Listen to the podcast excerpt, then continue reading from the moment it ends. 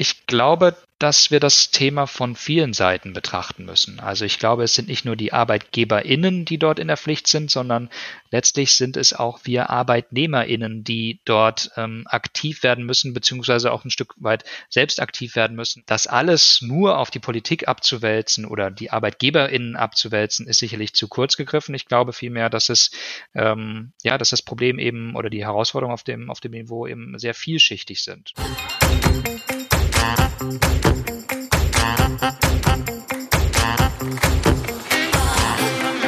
Ja, hallo und willkommen zu einer neuen Folge Schwungmasse. Ich bin Maxi und ich bin Teil der Initiative Finanzheldin und freue mich heute auf Nick Martin. Nick ist Head of Public Relations bei Gehalt.de, das Online-Portal für Vergütungsangaben. Und heute werden wir dementsprechend natürlich viel über das Thema Gehalt und Vergütung sprechen. Und ich freue mich natürlich da, den passenden Gesprächspartner vom Mikro zu haben. Also hallo Nick. Hallo Maxi, moin. Ja, bald ist ja der Equal Pay Day am 10. März und ähm, man liest es ja häufig in den Medien, in der Presse, es kursieren immer die unterschiedlichsten Zahlen eigentlich zum, zum Thema Gender Pay Gap in Deutschland.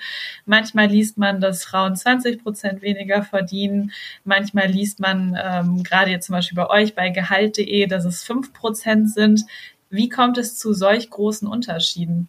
Ja, ich kann dich und euch äh, erstmal beruhigen. Das sind keineswegs Messfehler, sondern es handelt sich dabei meistens zum Beispiel, äh, zumindest bei diesen Werten, die du da gerade genannt hast, äh, dabei handelt es sich um die unbereinigte beziehungsweise, beziehungsweise die bereinigte Entgeltlücke.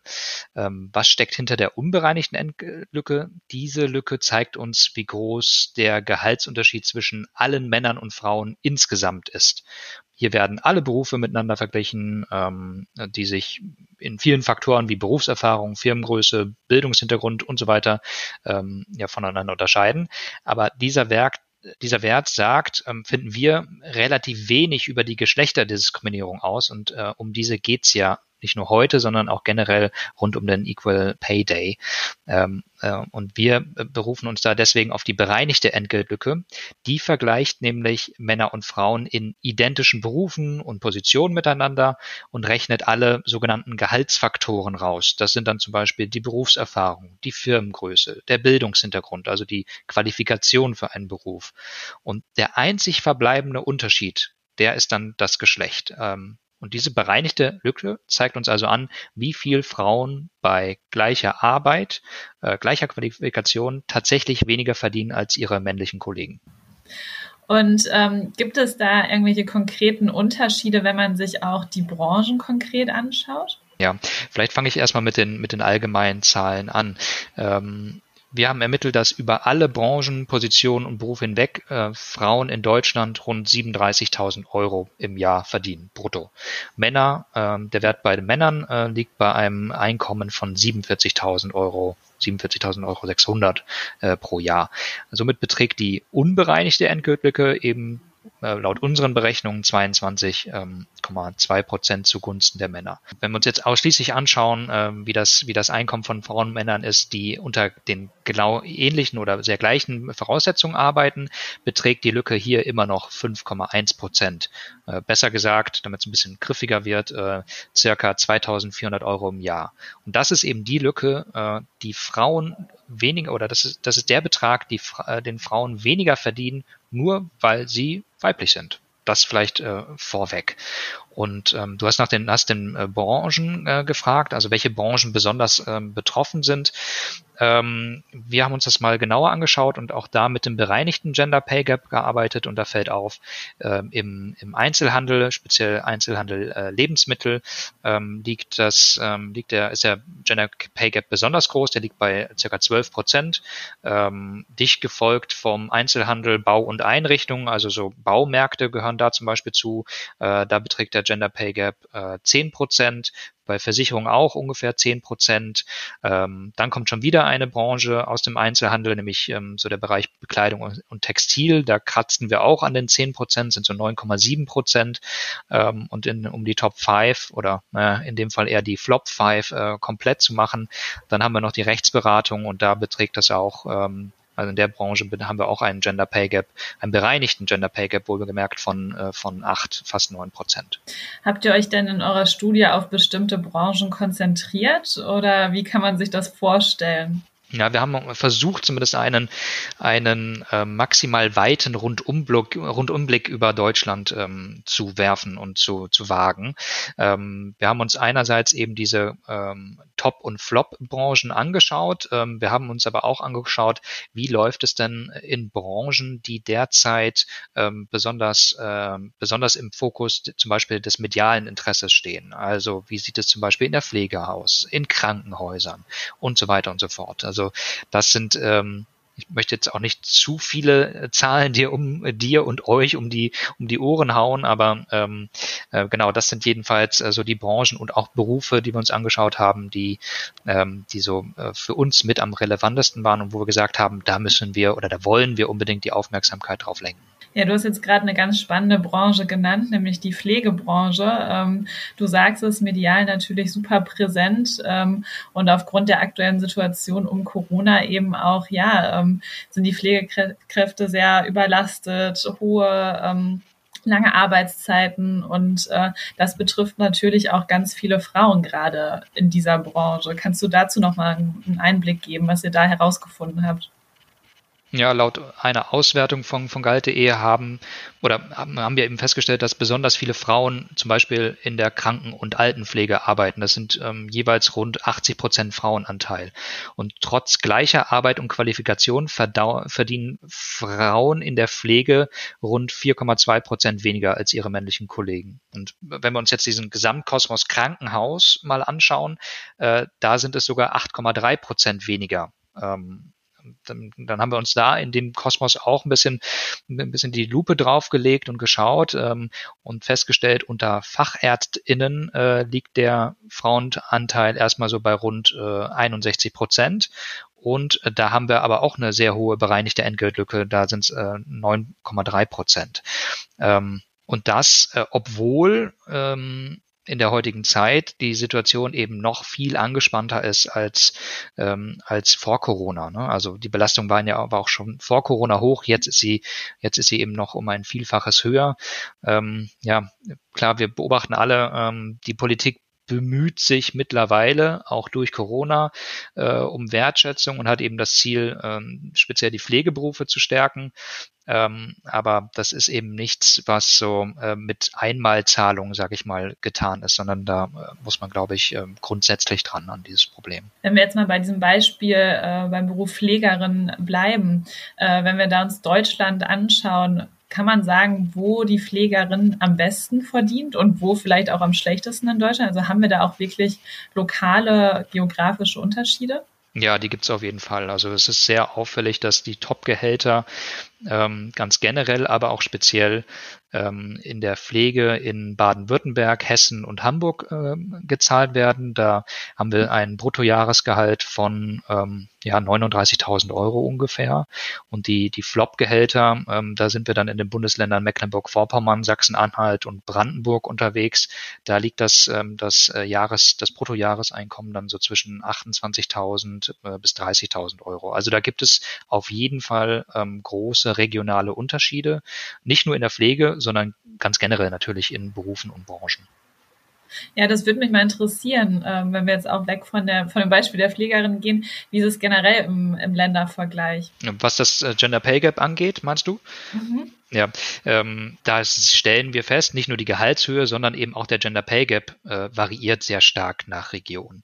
Äh, in Baden-Württemberg sind die Einkommen, aber auch gleichzeitig die, die Entgeltlücken eben sehr hoch. Ähm, hier liegt der bereinigte Gender Pay, Pay Gap ähm, über alle Branchen hinweg bei rund 7,8 Prozent. Ähm, auch in Rheinland-Pfalz sieben Prozent oder Sachsen ungefähr sechs Prozent äh, sind diese Abweichungen eben vergleichsweise hoch. Ähm, wenn man dann mal schaut, wo ist der Wert am niedrigsten, ähm, da sticht dann Mecklenburg-Vorpommern hervor. Da haben wir wiederum nur ein äh, Gender Pay Gap von, von 0,6 Prozent.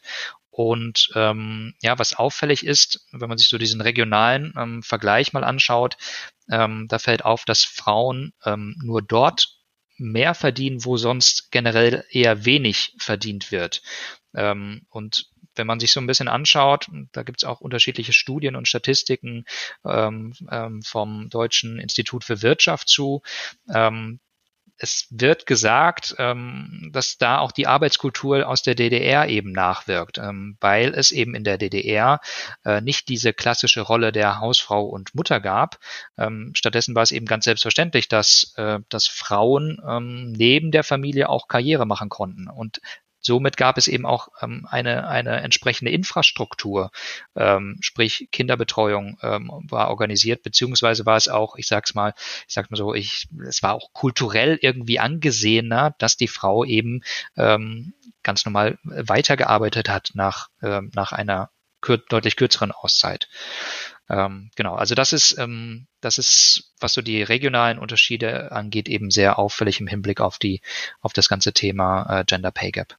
Ja, finde ich super spannend, was du gerade erzählt hast, dass wirklich noch so kulturelle Begebenheiten, die ja eigentlich schon ja, Jahrzehnte zurückliegen, ähm, heute immer noch spürbar sind äh, bei diesem Thema. Ähm, wie ist das generell, ähm, wenn wir jetzt weiter als, äh, als Deutschland schauen im Ländervergleich? Ähm, wie sieht's da beim äh, Gender Pay Gap aus? Gibt es da auch kulturelle Auswirkungen? Ja, ich weiß nicht, also kulturell würde ich, würde ich schon sagen, aber was wir auf jeden Fall, was wir auf jeden Fall festhalten können, ist, dass, dass äh, die traurige Nachricht nach wie vor, dass Deutschland eines der Schlusslichter in Europa ist, wenn es um das Thema Equal Pay zwischen Frauen und Männern geht. Ähm, ich habe da Zahlen von vor etwa drei Jahren mitgebracht. Ähm, ähm, da ist, äh, da gibt es oder da ist das Gender Pay Gap nur in insgesamt drei Staaten größer gewesen und diese drei Staaten sind Estland, Lettland und die Slowakei. Ähm, das sind Zahlen aus dem Jahr 2018. Absolutes Vorbild in Europa ist hingegen zum Beispiel Island. Ähm, da sind Unternehmen seit 2018 auch per Gesetz verpflichtet, Frauen und Männer für die gleiche Arbeit dann eben gleich zu bezahlen. Ähm, genau, das, da steckt der Equal Pay Act hinter, ein, ein Gesetz, ähm, was diese, was diese Regelung nochmal äh, besonders schützt. Und auch wenn man äh, zu, zu einem unserer unmittelbaren Nachbarn eben schaut, nach, rüber nach Luxemburg, da liegt der unbereinigte Gender Pay Gap eben auch bei, bei äh, nur äh, rund äh, fünf Prozent.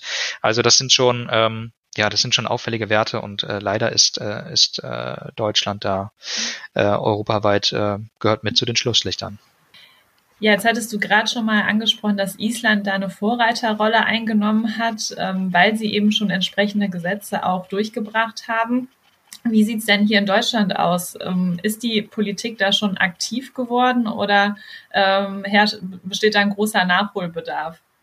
Ja, eines der prominentesten Beispiele für politische Initiativen auf dem Gebiet ist ja das, ähm, das ETG, das Entgelttransparenzgesetz, das 2017 verabschiedet worden ist und ab Anfang 2018 war es, glaube ich, äh, geltend gemacht werden konnte. Äh, worum geht's da? Ganz kurzer Überblick. ArbeitnehmerInnen können ihr Gehalt mit einer Gruppe von mindestens sechs Personen in ähnlichen Positionen eben firmenintern vergleichen lassen. Dies führt dann in der Regel zumindest die, die Personalabteilung durch. Das ist natürlich alles komplett anonym. Und wenn dann eine Ungleichheit auftritt, dann kann eine Lohnnachzahlung verlangt werden. Ähm, die Kritik an dem Gesetz ist aber auch oder lautet aber auch ganz oft, das war's dann aber auch schon. Die ArbeitgeberInnen müssen also keine Sanktionen fürchten, wenn sie, wenn sie unfair oder ungleich vergüten. Zudem ähm, greift das Gesetz dann aber auch nur in Betrieben ab einer Mitarbeitergröße von 200 Beschäftigten. Ähm, und Firmen ab 500 Beschäftigten müssen regelmäßig ja, einen Bericht zu der Verteilung der Gehälter abliefern. Aber auch hier, das ist ein wichtiger Zusatz, hier drohen aktuell keine Sanktionen bei einer Ungleichheit. Also das Gesetz wird somit äh, sehr oft ähm, als zahnlos bezeichnet und eben entsprechend kritisiert. Ähm, genau, das ähm, generell ähm, ist so die, die einschlägige Meinung, das, was, was wir so bei Gehalt.de beobachten, dass die Politik eben hier stärker nachschärfen muss, ähm, denn das Gesetz wird im Alltag, im Arbeitsalltag kaum genutzt. Ähm, Genau, und das ist, das ist eben das, ähm, das Traurige und der große Unterschied zu, zu anderen, ähm, zu anderen Ländern in der EU, wie zum Beispiel dem Vor Vorbild, äh, was wir an der Stelle haben, äh, in dem Fall Island. Und ähm, ja, würdest du dann zustimmen, dass ähm, in Deutschland das dann eigentlich Sache des Arbeitgebers ist, dass er quasi dafür verantwortlich ist und ähm, entweder sich dem Thema ja nähern kann und was dafür aktiv tut, da eben die Politik zu wenig macht hier in Deutschland? Glaube, dass wir das Thema von vielen Seiten betrachten müssen. Also ich glaube, es sind nicht nur die ArbeitgeberInnen, die dort in der Pflicht sind, sondern letztlich sind es auch wir ArbeitnehmerInnen, die dort ähm, aktiv werden müssen, beziehungsweise auch ein Stück weit selbst aktiv werden müssen, ähm, in, wenn es zum Beispiel auch um das Thema ähm, Equal Care geht, also die äh, gemeinsame äh, Kindererziehung. Da nehme ich äh, mal, ähm, mal die Männer stärker in, in die Pflicht. Ähm, was, was wir nämlich beobachten, ist, dass ähm, speziell ähm, das Gehalt dort bei Frauen stagniert, ähm, wenn es um das Thema oder sobald Kinder ins Spiel kommen und sobald das Thema Kindererziehung und Care-Arbeit quasi ins Spiel kommt, ähm, dann beobachten wir, wenn man sich mal so die Lebens, ähm, die, äh, die Verdienstmöglichkeiten während eines gesamten Berufslebens anschaut, beobachten wir eben, dass so im, bei Frauen im Alter von 30 bis 35 Jahren dieses Lebenseinkommen auf einmal stagniert. Und das hängt eben ganz eng damit zusammen, dass in dem oder ab dem Alter dann keine äh, beruflichen, oder keine ist übertrieben, aber weniger berufliche Sprünge gemacht werden und entsprechend ähm, deutlich seltener die, die Karriereleiter hochgeklettert wird oder in Führungspositionen gegangen wird. Und das ist natürlich ein ganz zentrales Problem. Ähm, das alles nur auf die Politik abzuwälzen oder die ArbeitgeberInnen abzuwälzen, ist sicherlich zu kurz gegriffen. Ich glaube vielmehr, dass es ähm, ja, dass das Problem eben oder die Herausforderungen auf dem auf dem Niveau eben sehr vielschichtig sind. Ähm. Ja, jetzt hattest du es gerade schon angesprochen, dass hier eben auch ähm, ja klassische Rollenverteilung eigentlich auch ein ähm, ja, extremer Faktor sind, äh, die den Gender, Gender Pay Gap eigentlich auch befeuern. Ähm, jetzt ist es nun so, dass wir da als Frau natürlich besonders betroffen sind und ähm, ich sag mal auch, wenn wir auf das Thema Rente schauen, ähm, dass wir da auch als Frau gerade unheimlich von betroffen sind und dem eigentlich entgegenwirken müssen. Ähm, Würdest du dem dann zustimmen, dass es auch wirklich langfristige Auswirkungen des Gender Pay Gap gibt äh, im Hinblick eben auf die Rentenlücke?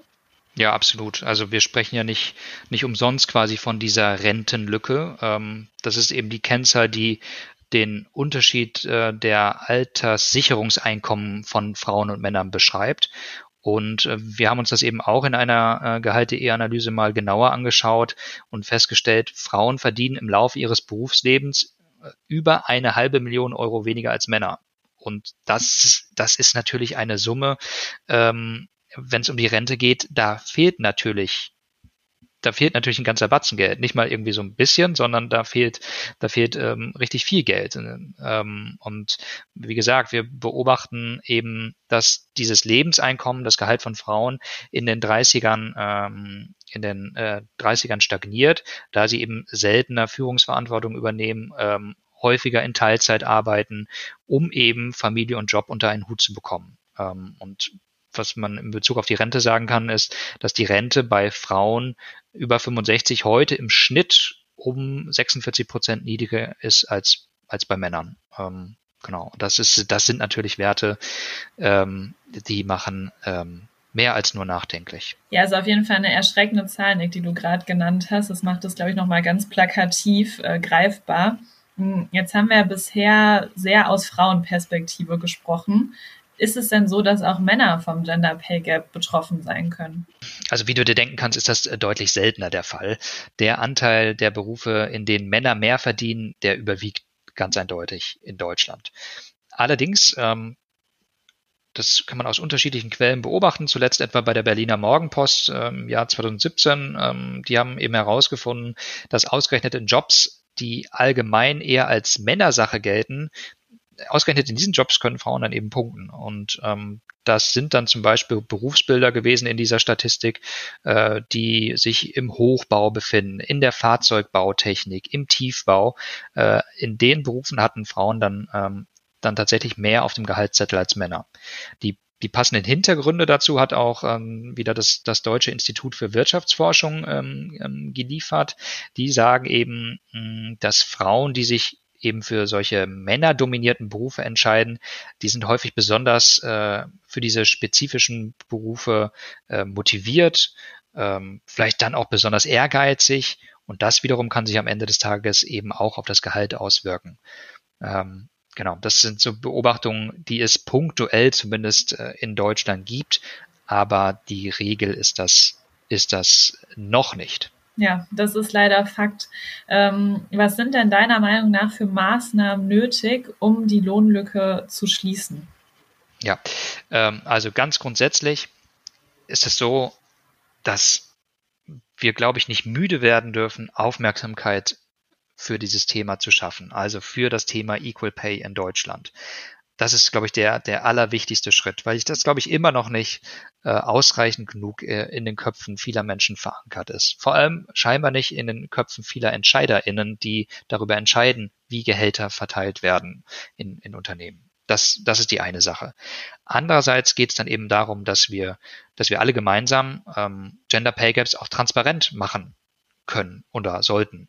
Ähm, das ist, glaube ich, auch etwas, ähm, was ähm, so auf das Thema Aufmerksamkeit ähm, einzahlt. Also wenn wir eben feststellen, dass es in, in Berufen und Branchen immer wieder eine systematische Benachteiligung von Frauen in dem Fall gibt, ähm, dann müssen wir darüber sprechen.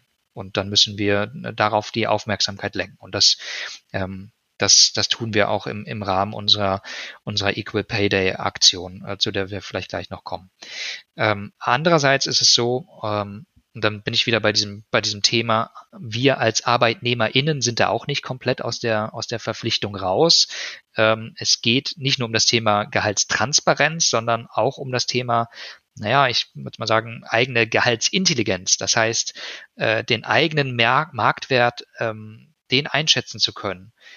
Wissen zu haben, ähm, was Gehaltsfaktoren sind, beziehungsweise was am Ende des Tages ein gerechtfertigtes, ein gerechtfertigtes Gehalt für mich ist, ähm, um dann in ähm, eine Verhandlung mit, eine, in eine Gehaltsverhandlung mit Wissen und mit guten Argumenten reingehen zu können. Ich glaube, das ist, ähm, das ist unheimlich wichtig äh, für jede, jeden von uns, ähm, dieses, dieses Wissen aufzubauen, dieses Wissen zu haben. Ja, du hast gerade es einmal schon ganz kurz angedeutet, und zwar, was ihr von Gehalt.de äh, und wir als Finanzhelden ähm, gemeinsam planen rund um den Equal Pay Day und was wir da für Aktionen, Formate alles im Petto haben. Und zwar ist es so, dass wir natürlich ähm, ja, dass uns dieses Thema durchaus bewusst ist und wir gemeinsam eben dafür auch Aufmerksamkeit schaffen wollen. Das, was du gerade gesagt hast, Nick. Und ja, unter dem Hashtag Oh My Gap ähm, haben wir jetzt eine Kampagne ähm, ins Leben gerufen um eben einmal auf das Thema aufmerksam zu machen und was uns aber, glaube ich, ähm, auch super wichtig ist, auch Lösungen anzubieten. Und ähm, das machen wir gemeinsam, ähm, einmal als Gehalt.de und als Initiative Finanzheldin und äh, wollen da eben dieses Thema gemeinsam angehen. Und Nick, vielleicht kannst du mal ein bisschen erzählen, was wir da alles äh, geplant haben in diesem Monat rund um den Equal Pay Day. Ja, total gern. Ähm, äh, genau, rund um den Equal Pay Day wird es eine Studie geben. Ähm, so ein paar Zahlen äh, und Statistiken habe ich ja auch gerade schon genannt und mal angeteasert. Ähm, es gibt ähm, eine recht umfangreiche Studie zum Gender Pay Gap in Berufen, Branchen und Regionen hier in Deutschland. Das heißt, wir haben genau mal die, die Lupe draufgelegt und geschaut, wie werden Männer und Frauen in Deutschland bezahlt? Was, wo läuft's gut? in welchen Branchen und wo gibt's auch Nachholbedarf in welchen Branchen und äh, Berufen und Branchen. Und ähm, genau, da haben wir gerade mal so ein bisschen angerissen, ähm, ähm, was wir, was wir da herausgefunden haben. Andererseits, ähm, und das ist vielleicht das zentrale Thema, weil es ja darum geht, diese, diese Erkenntnisse, die wir gewonnen haben, die wollen wir zu, zu euch, zu den Menschen da draußen bringen. Ähm, wir verlängern also diese Inhalte über Social Media, äh, haben uns dafür auch ähm, prominente und weniger prominente, aber immer sehr sympathische MultiplikatorInnen ausgesucht, ähm, zum Beispiel aus der Pflege, aus einzelnen Berufen, die wir, die wir besprechen, ähm, generell so aus dem Bereich Female Empowerment, ähm, die, ähm, die uns dabei helfen, ähm, diese Inhalte, diese Botschaften an die Frau, an den Mann auch zu bringen. Ähm, genau, das ist so der, der, die zweite Säule von Oh My Gap. Äh, gleichzeitig mh, hm, gibt es dann aber auch noch ähm, eine zentrale Seite, wo wir Hintergrundinfos, Ratgeberbeiträge und Co. sammeln. Du hast ja auch betont, wir wollen nicht nur, ähm, wir wollen nur, nicht nur auf das Problem aufmerksam machen, sondern wir wollen auch Lösungswege präsentieren. Das tun wir gerade auf dieser, auf dieser Seite, die wir dann bestimmt in die, die Show Notes äh, dann hier nochmal äh, packen können. Und dann wird es zusätzlich noch einen, einen Live-Talk geben in Kooperation mit den äh, Global Digital Women. Äh, da bist du noch viel besser äh informiert als ich, glaube ich. mein Stichwort, genau. Am äh, 18. März haben wir diesen äh, Live-Talk ähm, gemeinsam mit GDW. Ähm, da wird einmal der Philipp Bierbach teilnehmen, der Geschäftsführer von Gehalt.de, die Claudia Kimmich, Gehaltsexpertin und wir von den Finanzhelden sind auch mit am Start. Ich glaube, das wird eine super Diskussionsrunde, wo wir eben wirklich nicht nur das Thema ähm, besprechen wollen oder diese Problematik, sondern wirklich auch mal zeigen, was kann man daran ändern, was kann man tun. Und Nick, ich finde, das ist auch ein ähm, wichtiges Stichwort. Vielleicht, hattest es vorhin auch einmal ganz, äh, ganz gut gesagt, dass es auch wichtig ist zu wissen, wie stehe ich überhaupt da mit meinem eigenen Gehalt? Also wie kann ich das auch einordnen, vielleicht in meiner Branche, für meinen, für meinen Wissensstand, für meine Ausbildung äh, im Vergleich, weil es ist ja schon noch so, ähm, oder so nehme ich das auch teilweise wahr, dass ungern über das Thema Gehalt gesprochen wird oder viele sich da auch so ein bisschen unsicher sind, ob ich das jetzt äh, sagen darf, was ich verdiene oder wie auch immer. Und es ist irgendwie so ein, ein bisschen geheimnisvoll immer noch wie kann ich denn jetzt als, äh, als Privatperson ähm, erkennen, ob ich selbst eventuell von, von dieser Problematik vom Gender Pay Gap auch betroffen bin? Genau. Also am Anfang steht aus meiner Sicht immer die die Vermittlung oder der Aufbau von Wissen rund um das Thema Gehalt. Das kann zum Beispiel in Form einer, äh, eines Gesprächs erstmal im Freundes- und Bekanntenkreis ähm, passieren, ähm, dass man da mal sich so umhört, okay, wo stehe ich denn eigentlich äh, mit meinem Gehalt? Ähm, also dieses Tabu initial einmal zu brechen, ähm, und übers Gehalt zu sprechen. Ich glaube, das ist ein, ein ganz, ganz wesentlicher Punkt, diese Scheu abzulegen. Andererseits gibt es dann eben viele Möglichkeiten, zum Beispiel im Internet, äh, zum Beispiel auch über unsere Landingpage eben ähm, herauszufinden oder auf Basis von Daten äh, eben auch herauszufinden, wo genau der eigene Marktwert denn liegt. Ähm, und erfahrungsgemäß ist es so, dass man darauf achten sollte, ähm, dass dort nicht irgendwie eine sehr allgemeine, ähm, eine sehr allgemeine Zahl steht, so nach dem Motto, das Bruttojahresgehalt von, von PflegerInnen in Deutschland beträgt X, sondern dass dort eben Daten sind, die auch spezifischer und individueller auf Personen dann eben zugeschnitten sind. Weil Gehälter sind nun mal am Ende des Tages auch etwas ähm, sehr Individuelles. Das heißt, die Unternehmensgröße, ähm, die, Quali die eigene Qualifikation, die man mitbringt, die Region, in der man arbeitet, das sind alles Faktoren, die, äh, die das ähm, Gehalt eben sehr stark beeinflussen. Und das gilt es dann eben auch in dieser eigenen Gehaltsanalyse zu berücksichtigen. Ähm, da gibt es ganz unterschiedliche Plattformen. Ich bin jetzt hier von Gehalt.de. Natürlich äh, kann man das bei uns machen äh, oder bei gehaltvergleich.com. Äh, da gibt es noch eben viele andere Plattformen, ähm, wo ich dann eben meine, meine, ich sag mal, meine Ausbildung, meine Qualifikation auch mit angeben kann, ähm, mein Berufsbild mit angeben kann, meine Position, ich kann angeben, ob ich Führungsverantwortung habe und so weiter und so fort. Und dann je je detaillierter ich Auskunft darüber erteile, desto, desto detaillierter wird dann eben auch diese, diese Gehaltsanalyse beziehungsweise die Einschätzung des Marktwertes. Also ganz grundsätzlich würde ich sagen, was bei dem, bei der Frage, was kann man dagegen tun, so gegen dieses Thema ähm, unfaire Bezahlung beziehungsweise auch Vorbereitung einer äh, Gehaltsverhandlung, den eigenen Marktwert kennen, das ist erstens der, der wichtigste Punkt. Zweitens im zweiten Schritt dann äh, Verhandlungstipps einholen, gegebenenfalls Freundesbekanntenkreis. Äh, das kann aber auch ein Coach, eine Coachin sein, die ich mir da zu Rate ziehe. Ähm, und dann eben mich damit beschäftigen, äh, wie schließe ich denn diese, diese Rentenlücke, von der wir auch gerade gesprochen haben.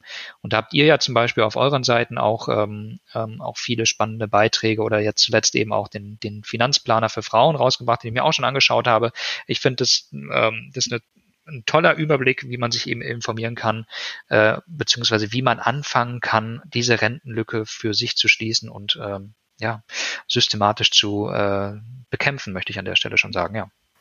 Ja, vielen Dank, Nick. Ich finde, das waren nochmal drei super wertvolle Tipps, ähm, die man sich, glaube ich, selbst auch mal zu Herzen nehmen sollte und auch wirklich sich das Thema bewusst machen sollte. Ich finde es ähm, ja gut, dass wir da drüber gesprochen haben, nochmal ein bisschen auf die Problematik aufmerksam gemacht haben. Und ähm, dank dir schon mal, Nick, für das Gespräch und sag bis bald. Bis bald, danke. Ciao.